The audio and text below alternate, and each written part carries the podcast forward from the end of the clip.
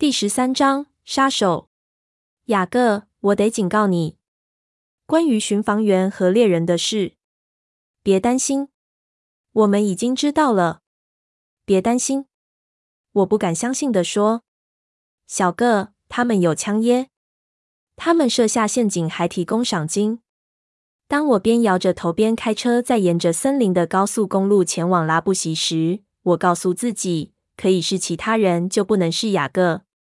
我还是不确定我现在做的是否正确，但我答应自己，我无法原谅雅各和他的朋友所做的事。他那一伙，我现在知道他昨夜说的意思了。我可能不想再见他，我可以像他建议的打电话给他就好，但那样太胆小了。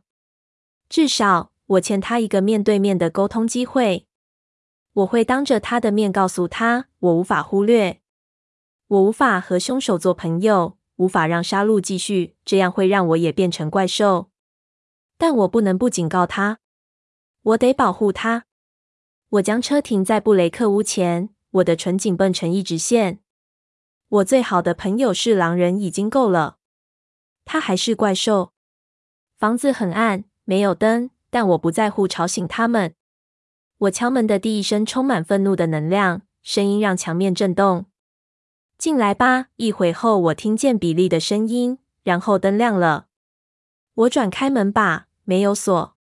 比利靠在敞开的玄关，就在小厨房门口，肩上搭着浴衣，没坐在轮椅上。当他看见我，双眼睁得老大，但马上又恢复成没有表情。嗯，早安，贝拉。这么早来有事吗？嗨，比利。我得和小哥谈谈，他在哪？嗯，我不知道。他脸色很奇怪。你知道查理今天早上要做什么吗？我追问，不想寒暄。我该知道吗？他和其他半数镇上的人都配枪进入森林内，要猎巨狼。比利脸上闪过一丝神情，很快又变得面无表情。所以，如果你不介意的话，我想和小哥谈谈这件事。我继续说。比利咬着肥厚的唇，好一会。我想他应该还在睡。他最后说，头朝小小长廊尾的房间比着。他这几天都很晚回来。那孩子需要休息，可能你不应该吵醒他。轮到我了。我边往走廊走去，边喃喃自语的低声说。比利叹口气。雅各的小房间是长廊上唯一有门的那一间。我懒得敲门，将门用力打开，砰的一声撞上墙。雅各还是穿着同样的黑色无袖衫，他来我房间时那一件，斜对角躺在双人床上。他睡得很沉，轻轻打呼，嘴张开。开门的声音甚至没让他翻身。入睡的他脸色很和平，那些愤怒的神情都不见了，眼周有些皱纹，我之前没注意到。虽然他长得高大，现在的他看起来却很年轻，很虚弱。我心软了，我走出去，轻轻关上门。比利小心地看着我。当我缓缓走回前厅时，他眼神充满防备。我想我应该让他多休息。比利点点头，然后我们相互凝视了好一会。我好想问他，他对于儿子现在变成这样子有什么看法？但我知道他一开始就支持山姆，所以我想谋杀的事应该不会让他烦心。但我无法想象他要如何让自己过得去。我从他的黑色眼眸中看到一堆问号，但他没开口。听着，我尽量轻声。我会去海滩那边，等他醒来，告诉他我在那边等他，好吗？当然，当然，比利说。我不知道他会不会照做。嗯，如果他不会，那我就再试。我往下开往一号滩。将车停在空旷的停车场，天色还是很暗，乌云密布。当我关上头灯，什么都看不见。我让双眼适应一会，才看得见通往大树丛的小路。这里很冷，风吹起黑色海水。我将手插在外套口袋内，至少雨停了。我朝北方的海堤走去，我看不见另一边圣詹姆斯或是其他的小岛。只看见海水边缘的隐隐提案。我小心选择岩石，担心可能会是浮木而被骗。我发现自己在找，但过了一会才知道我在找什么。有隐隐的光，我在几尺远处看见长长苍白的浮木靠着岩石，根部缠满海草，像几百个易碎的触角。我不确定这是不是之前雅各和我进行第一次谈话时的同一棵浮木。那场谈话让我的生活出现许多不同有形的威胁，但似乎是同样的地方。我坐下之前，望着看不见的海洋，看见雅各这么无辜和脆弱的身影，让我不再反感，并且融化了我的愤怒。我无法盲目无视于发生的事，像比利似乎就是这样，但我无法责怪雅各。我想，爱就是这样。一旦你开始关心另一个人，就无法再理性而冷静地看待他们了。无论雅各是否有杀人，他都是我最好的朋友。我不知道我会怎么做。当我想起他沉睡的祥和脸庞，我觉得想保护他，完全不合理。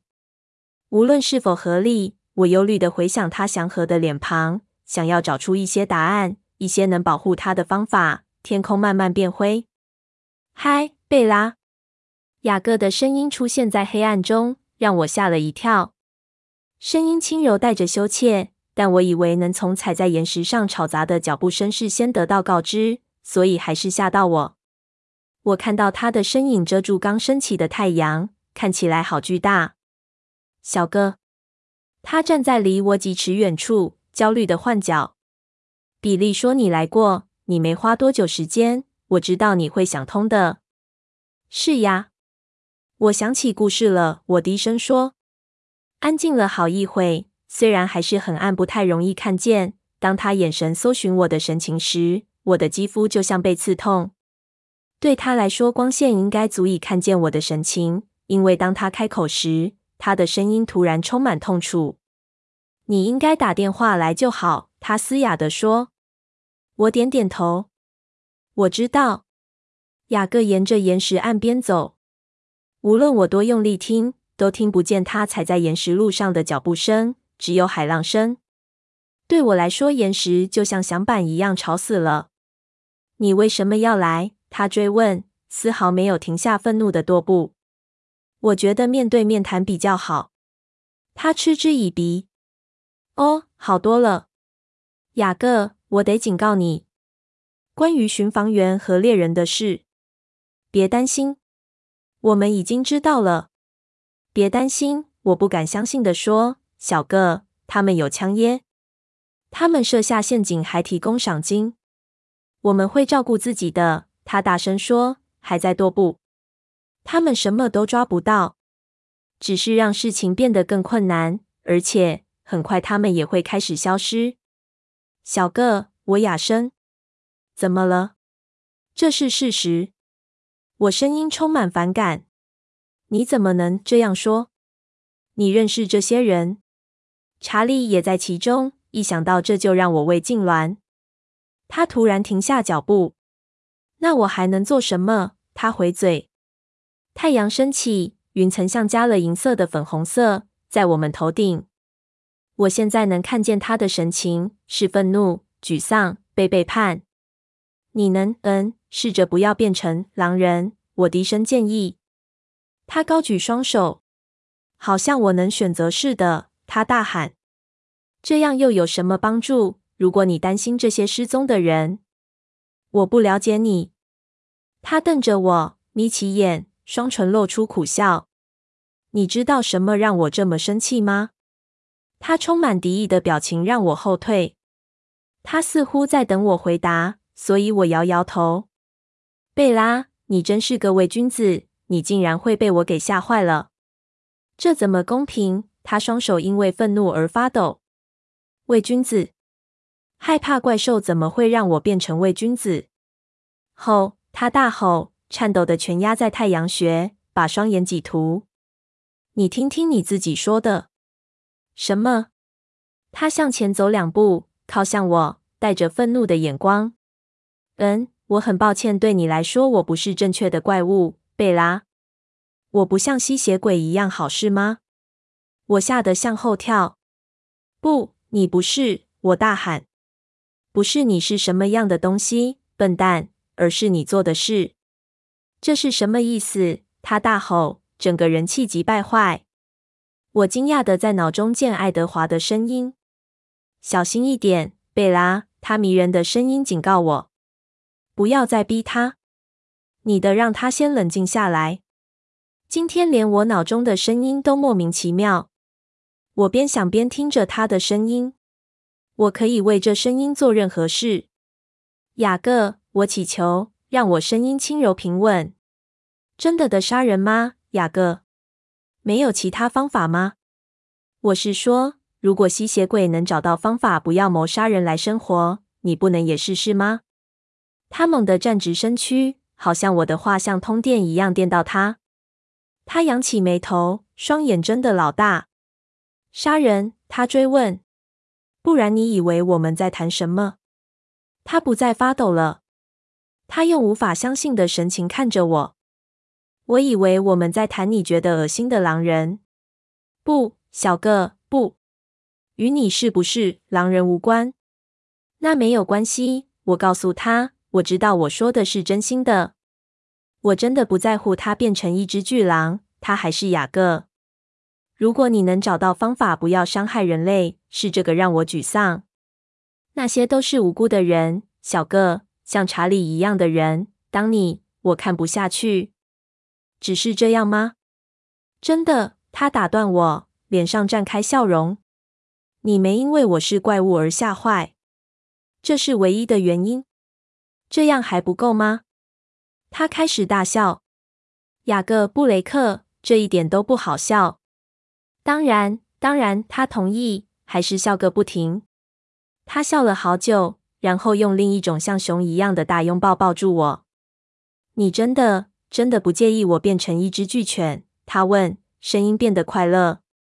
不，我喘着气，无法呼吸。小个，他松开手，但牵着我的手。我不是凶手，贝拉。我研究他的神情，显然他说的是真的。我顿时觉得松了一口气。真的？我问。真的，他严肃地说。我用手臂环着他，让我想起骑车的第一天。他又变高了，我觉得自己更像个孩子。就像上一次，他拍着我的头。抱歉，说你是伪君子。他道歉。抱歉，说你是杀手。他笑了。我想了一下，然后退开。这样我才能看到他的脸。我焦虑的皱起眉。那是山姆，还是其他人？他摇摇头，还在笑，好像双肩的重担都不见了。当然都不是。你不记得我们怎么称呼自己？回忆很清晰。我想了一整天。保护者。没错。那我不懂。森林中发生了什么事？失踪的登山客，血迹。他脸色变得严肃、担忧。我们试着做我们的工作，贝拉。我们想保护他们，但我们总是到得太晚。保护他们什么？那里真的有熊吗？贝拉，亲爱的，我们只保护人员远离一种，我们的天敌。这是我们存在的原因，因为他们。我茫然地看着他好一会。我才听懂，霎时间，我变得面无血色，张嘴无声的惊叫。他点点头。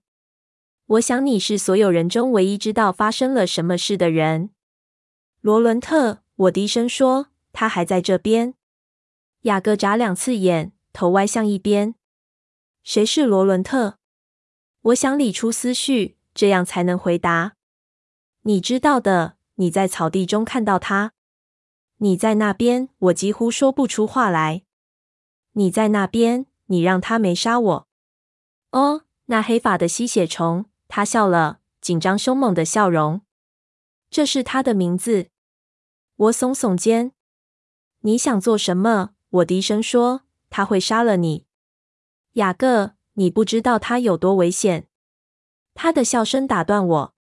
贝拉，一只落单的吸血虫。不是一群大狼的对手，简单极了，一点都不有趣。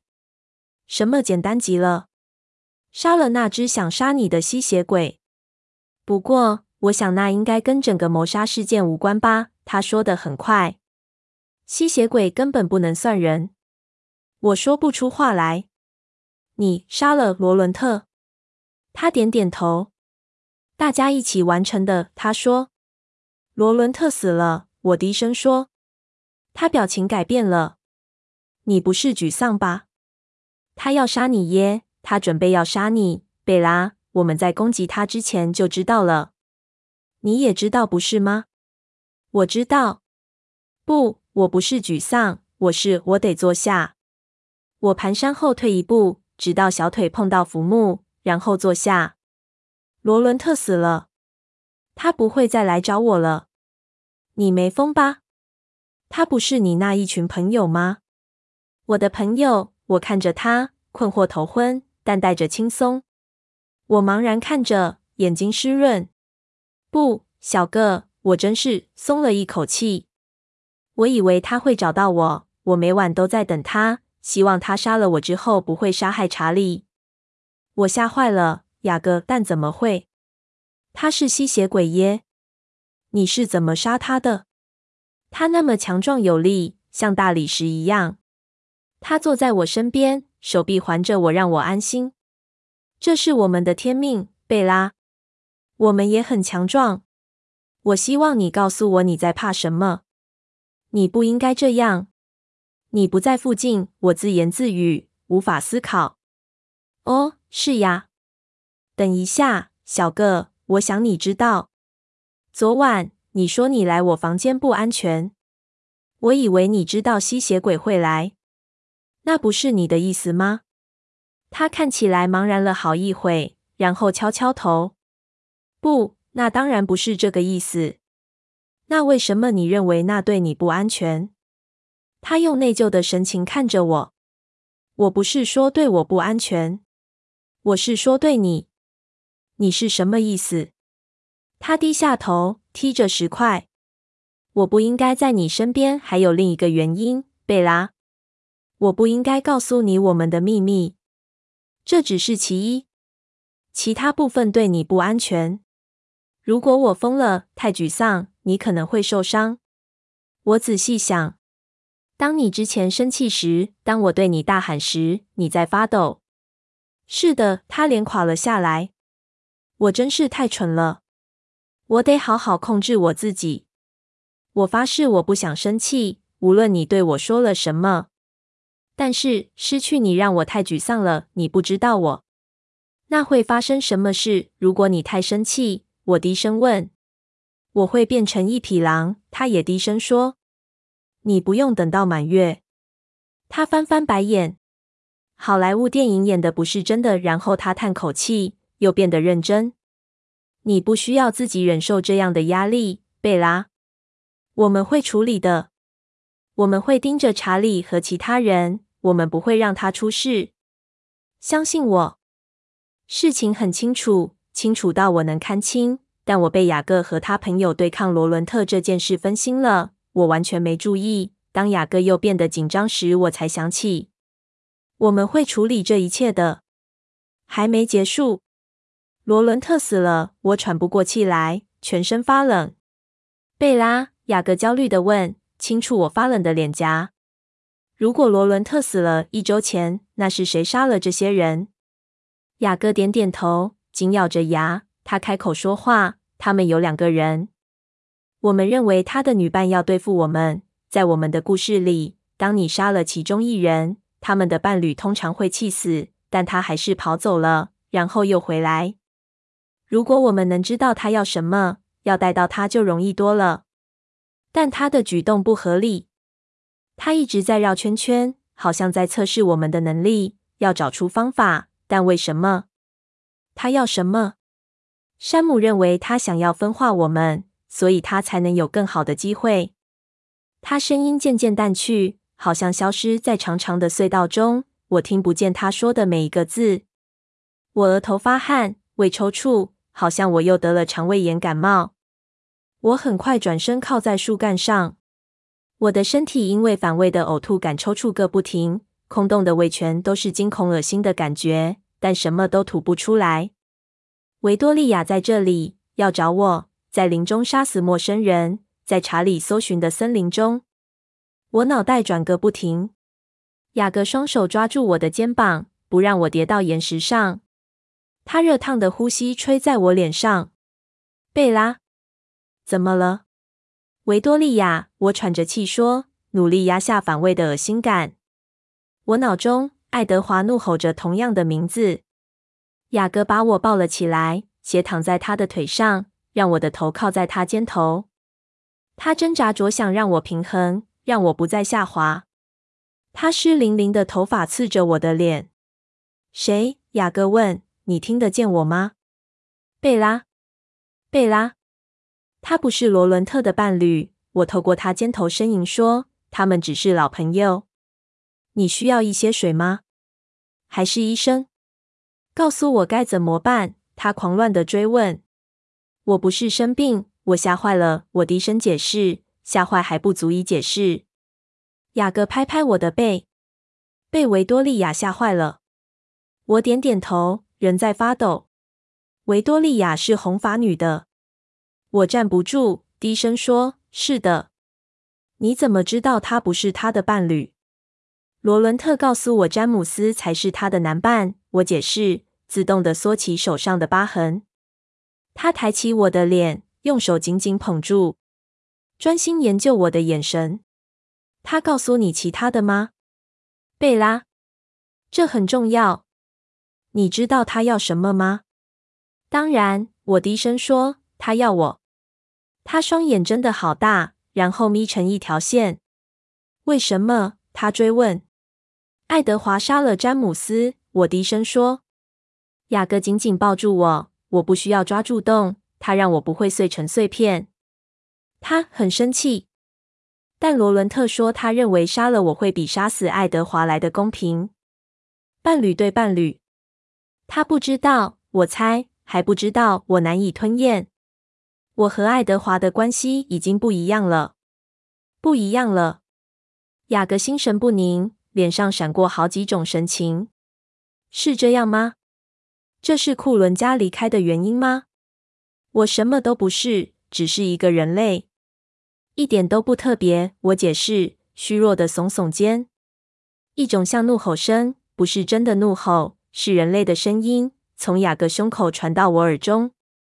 这愚蠢的吸血鬼，如果真的笨到敢，请我呻吟，请不要。雅各犹豫了一下，点一下头。这很重要，他又说，神情非常认真。我们真的需要知道。我们的马上告诉其他人。他起身，拉我站起来，两手扶住我的腰，直到确定我不会倒下去。我没事，我说谎。他一手扶住我的腰。我们走。他带着我走回卡车。我们要去哪？我问，我不确定。他承认，我会召开会议。嗨，在这等一下好吗？他让我靠在卡车边，然后松开我的手。你要干什么？我马上回来。他说。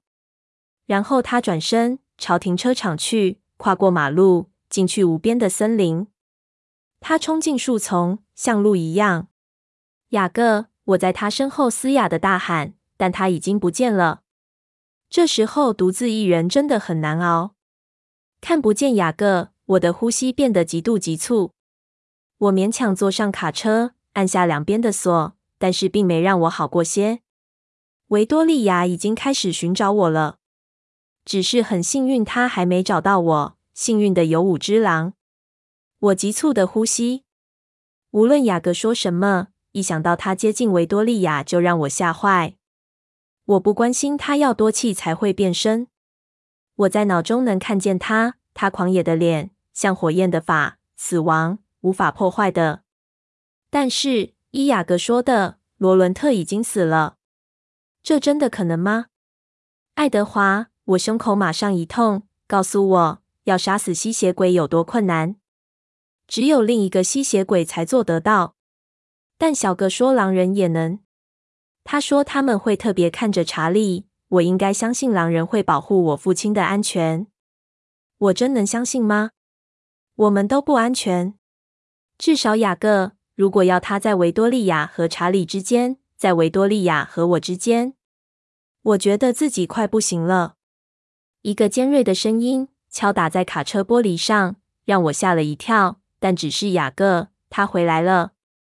我以颤抖的手指惊恐地打开门锁。“你真的吓坏了，是吗？”他边爬上车边问。我点点头。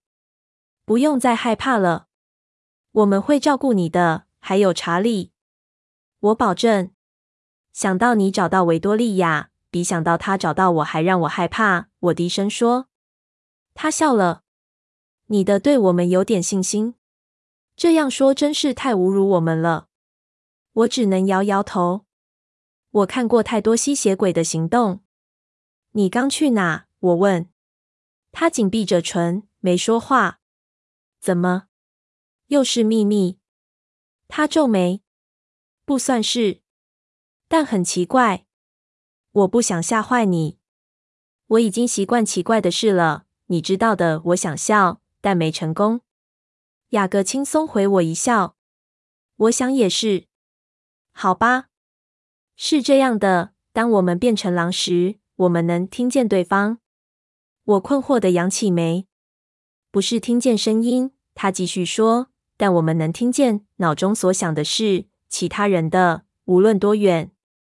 这在我们狩猎时真的很有帮助，但有点痛苦，也很尴尬。彼此就没有秘密，够怪吧？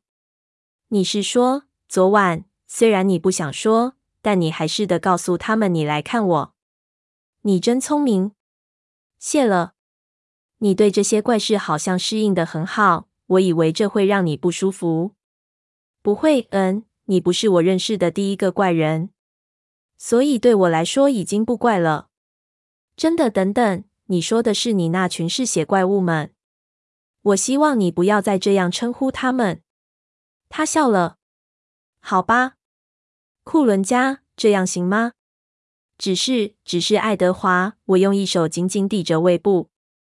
雅各很惊讶，也不高兴。我以为只是故事。我听过吸血鬼的传说，他们能其他的，但我以为只是神话。有什么只是神话吗？我古怪地问他。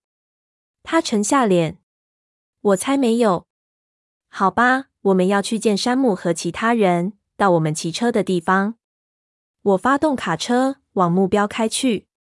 你刚才只是变成一只狼，告诉山姆。我小心地问。雅各点点头，好像有点糗。我尽量快。我没想到你，所以他们不会知道发生了什么事。我担心山姆会说我不能带你去。他没法阻止我，我就是无法摆脱山姆是坏人的感觉。我紧咬着牙。当我听见他的名字时，嗯，会阻止我。雅各说，有点不高兴。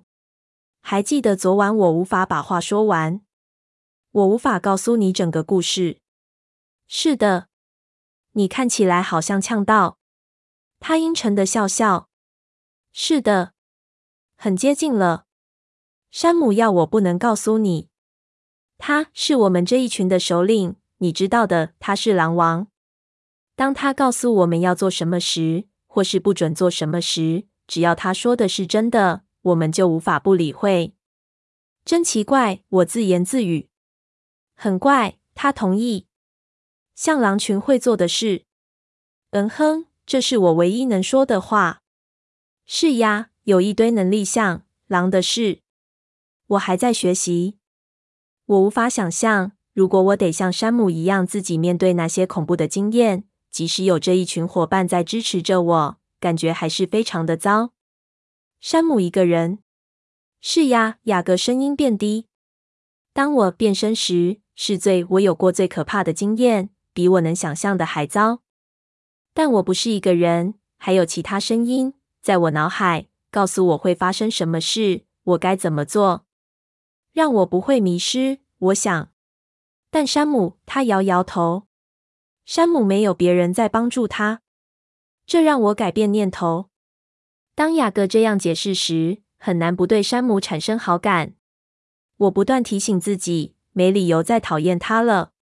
我和你在一起，他们会生气吗？我问。他做个鬼脸。可能。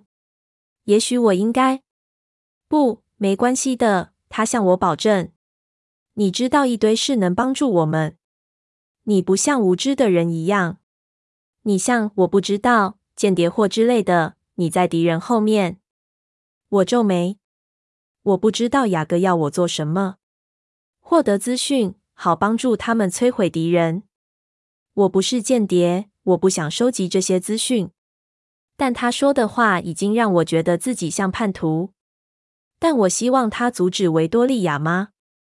不，我希望维多利亚能被阻止。可能在他杀了我，或杀了查理，或杀了其他陌生人前。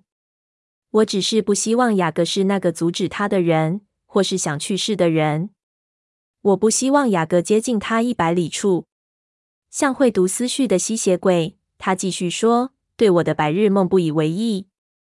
那些事正是我们需要知道的。真讨厌，这些故事竟然是真的，让一切变得更复杂。嗨，你认为维多利亚有什么特别能力吗？我不知道。我犹豫了一下，然后叹口气。他有提到他。哦。你是说爱德华？哦哦，抱歉，我忘了。你不喜欢提到他的名字，或是听见。我努力集中思绪，不理会我胸口的痛楚。不是那样的。抱歉。你怎么这么了解我，雅各？有时候我觉得你可以知道我在想什么。不是，我只是很留心。我们开上小路，雅各第一次带我骑机车的地方。停着，我问。当然，当然。我停下车，熄火。你还是不高兴是吗？他自言自语。我点点头，茫然地看着微亮的森林。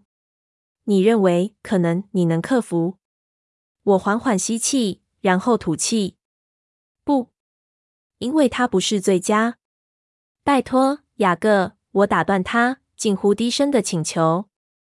你能不能不要谈？我受不了。好吧，他深呼吸。我很抱歉说了那些话。别抱歉。如果事情不同，可能最后我能谈谈。他点点头。是的，我对你隐瞒秘密两星期，真难受。